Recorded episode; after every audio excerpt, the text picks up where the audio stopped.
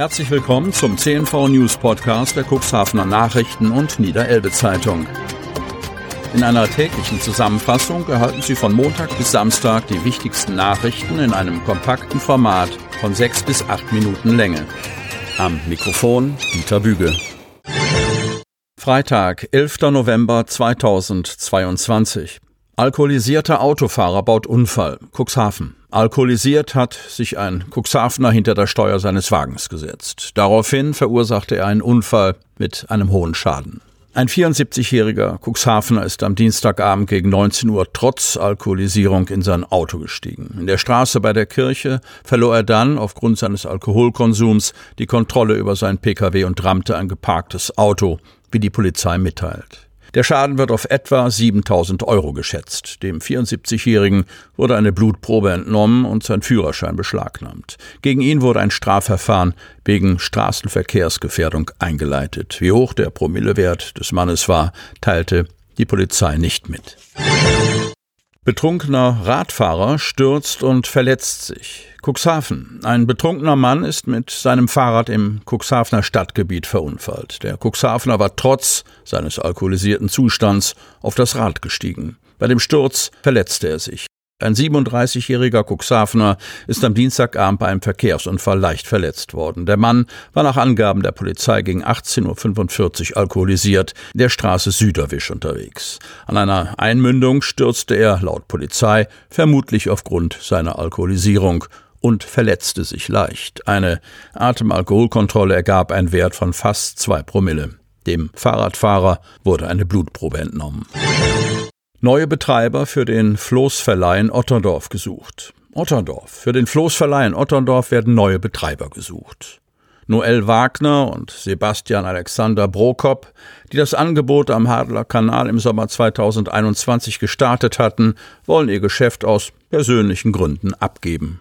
Floßverleihfirma zu verkaufen. Mit diesem Slogan, zu lesen in den sozialen Medien und bei eBay Kleinanzeigen, suchen die Floßverleiher TT Noel, Wagner und Sebastian Alexander Prokop No Boat Germany derzeit einen Nachfolger oder eine Nachfolgerin für die Vermietung der urigen Wasserfahrzeuge an der Otterndorfer Schleuse. Zwei Optionen bietet das Duo an. Entweder die Übernahme der kompletten Floßverleihfirma inklusive der beiden Flöße, der Software und der Genehmigungen, Verhandlungsbasis 40.000 Euro, oder nur die in Anführungsstriche gesetzten nackten Flöße, ein Floß 17.500 Euro, beide zusammen 30.000 Euro. Warum haben Sie sich zu diesem Schritt entschlossen? Wir geben die kleine Erfolgsgeschichte ab, da unsere privaten und persönlichen Umstände eine gute Führung und Expansion des Geschäfts nicht mehr zulassen, teilt Wagner auf Nachfrage unserer Zeitung per E-Mail mit. Sie seien einfach zu weit weg vom Geschehen, sagen die beiden Geschäftspartner, die im Raum Bremen leben. Wir können das Alltagsgeschäft nicht so wie gewünscht durch die Entfernung betreiben und wünschen uns dafür einen neuen Betreiber vor Ort. Rokop und Wagner stehen bereits mit einigen Interessenten im Gespräch, stehen aber offen gegenüber weiteren Bewerbern. Der Floßverleih hat sich super entwickelt. Die Buchungszahlen und auch die Rückmeldungen zeigen einen unternehmerisch positiven Verlauf, sagt Wagner und verbindet mit dieser Aussage die Hoffnung, dass das Angebot an der Schleuse bestehen bleibt. Otterndorf als Standort ist optimal und es wäre schade, wenn dieser mit den Flößen verloren gehen würde. 43. Oberndorfer Weihnachtsmarkt zum ersten Advent. Oberndorf. Bereits zum 43. Mal findet der Oberndorfer Weihnachtsmarkt statt. Er gilt als einer der schönsten Weihnachtsmärkte im Kreis Cuxhaven und läutet zum ersten Advent, 26. und 27. November, die Vorweihnachtszeit ein. Das Flussdorf verwandelt sich zum ersten Advent in eine Budenstadt mit viel Hüttenglanz und Besinnlichkeit und jeder Menge ehrenamtliches Engagement. Der historische Ortskern an der Oste ist weihnachtlich herausgeputzt. Die roten Leuchtherzen am Kirchplatz sind das Markenzeichen dieser Veranstaltung mit Herz. Nach der Pandemie-Zwangspause freuen sich die Oberndorfer sehr darauf, hier ihre Gäste begrüßen zu dürfen. Kulinarisch lässt dieser Markt erfahrungsgemäß keine Wünsche offen und der Zeitplan steht. Am Sonnabend, 26. November, startet der Weihnachtsmarkt um 14 Uhr. Bürgermeister Detlef Horeis nimmt die Eröffnung vor und prämiert im Anschluss den am schönsten durch Anwohner geschmückten Tannenbaum. Brücke verbindet zukünftig zwei Hotels. Cuxhaven. Der Brückenschlag über den Wattenweg in Cuxhaven ist geschafft. Vor den Augen von Spaziergängern und Urlaubern wurde am Donnerstagvormittag das rund 22 Tonnen schwere Verbindungsstück zwischen dem Hotel Strandperle und dem Hotel Neubau Bellevue mit einem Schwerlastkran in Position gehoben. Bei der Aktion war Millimeterarbeit gefragt. Am Donnerstagmorgen ging es plötzlich sehr schnell. In nicht einmal 30 Minuten konnte die neue Brücke zwischen den beiden Hotels im Wattweg in Position gebracht werden. Um diesen reibungslosen Ablauf möglich zu machen, benötigte es viel Planung und Vorbereitung.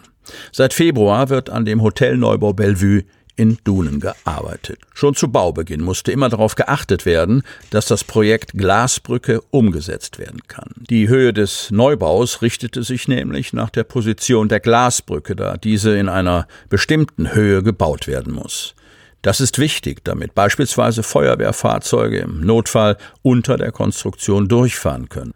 Deshalb befindet sich der zukünftige Übergang zum Wellnessbereich in einer Höhe von 15 Metern. Ursprünglich hatten wir die Idee, einen Tunnel zu bauen, um die beiden Gebäude miteinander zu verbinden, doch schnell wurde klar, dass wir das nicht umsetzen können. Also musste eine andere Idee her. So Geschäftsführer Bernhard Dohne. Hotel Grand Seigneur Hans-Jürgen Heinrich hatte in den 1970er Jahren bereits die Idee, eine Brücke zu bauen, damals zum Inselcafé Bellevue. Diese Idee haben wir für den Neubau wieder aufgegriffen, berichtet Dohne. Besondere Anerkennung sprach Dohne den Mitarbeitern des Bauunternehmens Lüdke aus. Außerdem betonte er die gute Kommunikation mit dem Bauamt. Ich bin froh, dass alles so reibungslos geklappt hat. Das ist etwas Besonderes für Dun und ein echtes Erkennungsmerkmal, sagt der Geschäftsführer. Sie hörten den Podcast der CNV Medien. Redaktionsleitung Ulrich Rode und Christoph Käfer. Produktion Win Marketing, Agentur für Text- und Audioproduktion.